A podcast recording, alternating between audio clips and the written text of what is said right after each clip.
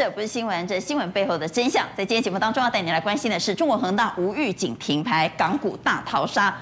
光辉的十月变成猎杀红色十月吗？同时在今天还带你来关心的是陈柏惟 Thank you 哥的罢免选举倒数计时了。现在最新民调显示，似乎过关有可能哈，过关有望。小英基友会已经动了，这一次的罢免行动可以说是异常激烈。等会也来告诉您，到底这一次。陈柏惟是不是真的有可能被罢免？呢？这是朱立伦的第一仗。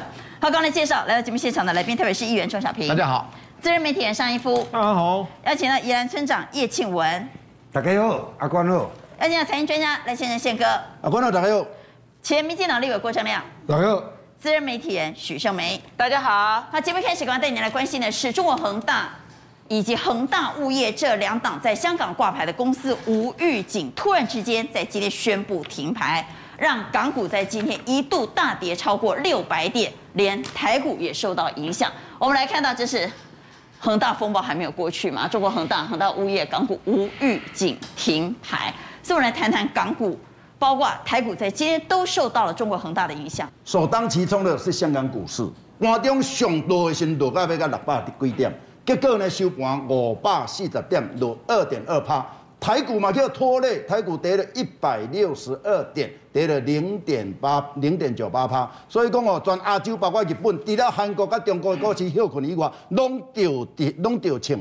那这个呢，最主要是什么？恒大呢，它在这个礼拜有二点六亿的公司债要到期，二点六亿台币差不多七十二亿了，二点六亿美金了，七十二亿了。但是你十一点外先。竟然传出了一个好消息，就中国大陆的房产巨头呢，叫做和生创展，要用四百亿的港币要买五十一趴的恒大物业的一个股份。那五五十一趴，其实在恒大物业哦，许家印占了六十趴，所以很多人认为说有可能，因为刚好那他之后。和生创展今天也暂停交易，但是刚刚到这个录影之前，我给大家看这个消息还没有得到证实的。嗯，哦，如果证实以后，可能传言了哈。对对，明天的一个一个股市来讲，应该有帮助。现在中国的蜡烛两头烧，因为民怨四起。那第一个呢，就是房地产的泡沫快要崩溃了。你知道恒大在过去来讲是中国最大的高收益债的发行公司哦，过去五年就发行一千亿美金，台币二点七七五兆。那累计到现在还有四百亿美金还没有偿还，加起来这么一点一一兆的一个台币。所以最近恒大哈哦，金价创了蛋。今嘛哈在某东部的一个省份里面有五十个现在施工的项目。三分之一已经停工了，而且恒大已经跟你讲了，未来两年到三年，外公我无法度完工啊。那以前不是有签完工契约啊，无法度完工啊。都来第二个融创，融创最近瞎配合地方政府讲，哇，拢无现金啊，我爱你来甲我救啊。连曾庆红的子女，他有三家公司，叫做华夏幸福，还有蓝光发展，还有晶投发展，也出现了财务危机。所以目前来讲。这样的骨牌效应可能动不了啊，所以中国的中央现在下令地方你要给我监控，结果监控的结果呢，到今年八月份呢，二手房它的成交量减少了十七点九，那么累计今年来讲，所有的十三城市的二二手房呢，已经减少了成交量减少了三十六点六，你根本没别你都卖不出来啊，现在整个。房地产的危机从三线、三四线的城市已经蔓延到二线的城市。有人说这很像一九九零年的东京。一九九零年呢，东京的房市呢，它的房价高到什么程度？把东京卖掉可以把美国买起来。那那时候的东京房价跟东京人的年所得比是十八倍。那现在中国大陆呢，最高的深圳五十七倍。北京五十五倍，上海四十六倍，上加上加广州要到四十倍，所以有人说啊，这污污了吼，这个恒大就是中国房地产最后一根稻草。当然，对中央来讲，赶快下令地方，你要防止风暴产生。所以，包括哎，恒大在广州的一个最大的足球场，那个莲花型的投这个足球场不是一百二十亿吗？投资一百二十亿烂尾楼吗？现在广州的那个政府已经把它接收，然后交给广州的城管。济南他也开始接收济南恒大，然后交给济南的城管。最近这蔓延呢，连在香港上市的阿里巴巴的一个高薪呢，最近哦，哦，他的。高新物流的股价也受到影响，甚至连那个海底捞啊，最近三个月因为生意不好嘛，已经蒸发了两千亿的一个人民币。那你一定觉得说啊，底料限电限产一瓜，要都发生咱们第二个民怨，第二个民怨就是现在你知道，就是粮食危机。哎、欸，那么好啊，你限电限产。那最主要是重工业啊，跟粮食有什么关系？因为东北三省呢，其实对中国大陆来讲，它是中国的粮仓啊。那边的玉米啊，那边的玉米跟黄豆是中国最大的产量。你现在玉米你收起来，黄豆收起来，问题是你玉米也要用到电嘛？你再来做淀粉嘛，要用到电嘛？对吧？你再来做那个呃糖，那个呃糖浆也要用到电啊。这三四项，规个拢不了了。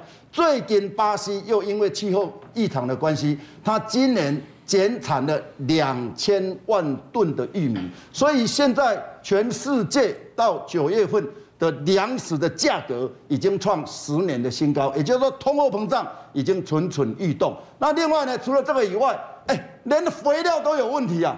因为你收回肥料，你马上用电啊，对不？啊，肥料那不会牺牲，那现在就是在吃库存嘛。那你那个库存一直降，一直降，那粮食的价格就一直升，一直升。所以现在你看到的十年新高，可能不是今不是今年的新高，它未来还会因为供需不平衡而再创新高。好，显然通膨怪兽已经来了。中国国内可以说是民怨四起，一方面因为中国恒大很有可能戳破中国房地产的泡沫。另外一方面，限电限产危机现在已经蔓延来到粮食了，所以粮食危机一触即发。那么国内民怨四起，习近平要怎么解决呢？对内进行大抓捕，然后呢，再把内销转出口，对外不断的派共机扰台。所以我们看到对内的大抓捕，就在中国国庆期间，他抓了谁呢？又抓了一只大老虎。这只老虎非常大哈，落马的是。中国前司法部部长傅政华，他也掌管过公安局。来讲一下傅政华。他事实上在去年啊四月，就是孙立军呐，哦，就是公安部的副部长，他被双开了，就是开除党籍、开除公职啊。那他犯了一个很严重的罪啊，他把疫情的机密偷偷给澳大利亚啊，所以那个时候不是爆开吗？嗯，就是那个中国的新冠疫情啊，那。结果孙立军，因为他那个时候是公安部的安全保卫局局长，是，就咬出傅政华。结果傅政华那个时候是司法部长。哦，难怪孙立军一出事，没过几天，傅政华就出事了，就下台，下台，先下台啊。按规准还没有调查，那结果中纪委在十月二号，嗯，就是前天了啊。对，前天突然之间把傅政华开始进行违纪违法调查。等于去年四月他司法部长就卸任了，然后之后没有安排职位。那隔了一年，我想起证据调查到差不多了啦，嗯，所以就中纪委在前天宣布对他做违纪违法调查。啊。那这个人啊，傅政华大概是公认啊，包括海外民运啊，哈，亚公点一了哈，当代第一酷吏，当代第一酷吏，他在整个公安系统四十八年，啊，哦，当过公安局长，那后来改制之后当了公安部的副部长，然后后来又当了司法部长。整个都是在公检法系统啊啊！哎，其实本来是周永康的啦，本来是周永康，本来是周永康的，那岂不是习近平的对立面？因为他做很久了，所以基本上是江泽民、周永康都有关系。嗯，结果他倒戈，倒戈，倒戈，逃到跑到习近平这边，然后周永康不是二零一三到二零一四，然后被判刑吗？所以他是。投靠到习近平那边，反过来抓自己过去的。对对对对对，结果周永康是二零一四年被判刑嘛，那习近平实际上在之前呢，二零一三年八月就让他当公安部副部长，啊，所以他等于是倒戈，然后投入习近平的阵营成功了啊。那接下来哈，他就办了一个非常有名的案子，所以你所以为什么很多人会恨他？啊？二零一五年的七月九号，这个叫七零九大案。啊，抓很多人，上百人，他抓了上百个维权律师。啊，那有很多人被他异议人士，哎，就是异议人士一堆啦，一堆啦。那当然也有一些人跑到海外去了哈。嗯，那这个案子就是他显然就是帮帮习嘛，他就开始要帮他建立那个整个公安的维护主席的一个系统嘛哈。那接下来还不止这样啊，他二零一六年又有人说这个是炮制啊，炮制了一个叫倒习公开信的事件啊。那这个涉案人涉案。这个涉案人要打个引号了哈，因为这个人后来跑到海外去，叫温云超，他目前有推特啊，大概让你看啊。那他就说这个信是他写的了，然后温云超就否认，结果他爸爸妈妈被绑架，弟弟也被绑架，那硬要逼他要承认说这个信就是你写的，去抓他家人逼他承认啊？是啊，哦，这以二零一五年，手法这么残酷，对，其一的无所不及了，不择手段要达成目的了哦。然后二零一，就是我刚刚讲这个一六年嘛，这个导席的这个事件啊，导席信。然后二零一八，哦，这个是郭文贵讲的了哈，就 我们拿今天给哈，郭文贵事后讲啊，一点二零二零年讲，他说二零一八年哦，那个傅政华有来找我了，透过人来找我说叫我讲出海南航空的秘密。海航的海航，那海航就是在长江，因为那个时候就是办海航嘛，在办海航。那海航就是要去导那个江江泽民的系统的人嘛，啊，那郭文贵的工他没有介入了哈，这是二零一八年哦。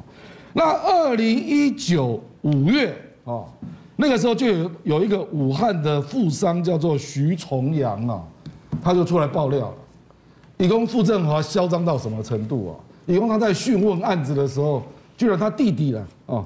这个叫傅老三呐，哈，傅老三，他弟弟居然进场，然后就赶忙嚣张说啊，说我们家啊，我们家是监听习近平，监听王岐山呐，连习大大也敢监听？不，他的在公安或老立功，他的系统已经四十几年了哈，你的公我什么都不怕了啊，习近平跟王岐山我也我也在监听呐，我怎么会怕你？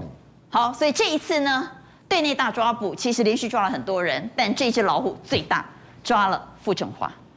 全国政协社会和法制委员会副主任傅政华涉嫌严重违纪违法，目前正接受中央纪委国家监委纪律审查和监察调查。嗯，还有他们这些家里资产的情况，老板特别关注海航的事儿，他也玩了几千亿呢，必须把他查清楚，这是老板要求的。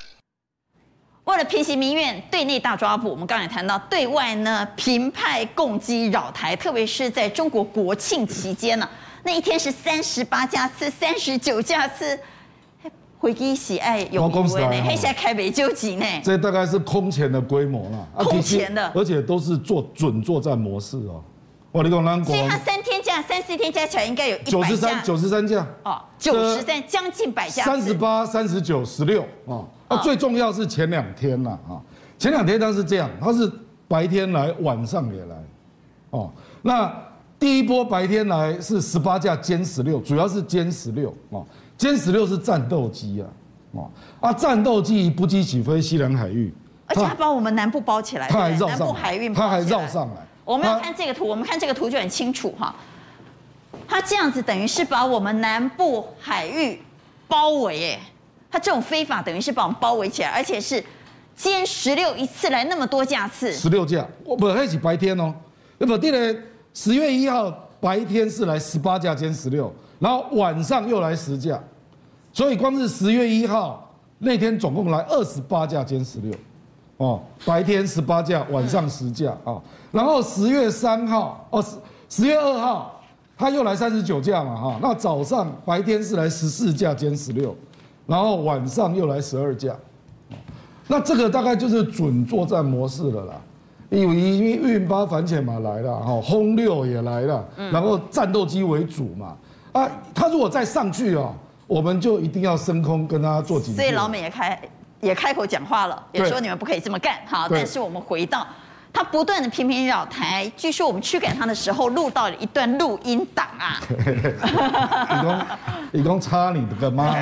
好了，我们来听这段录音档，听起来呢，驾驶应该是北方人。中华民国空军广播，位于台湾西南空域，高度四千公尺的中共军机注意，你已进入我空域，影响我飞行安全，立即回转脱离。妈妈妈。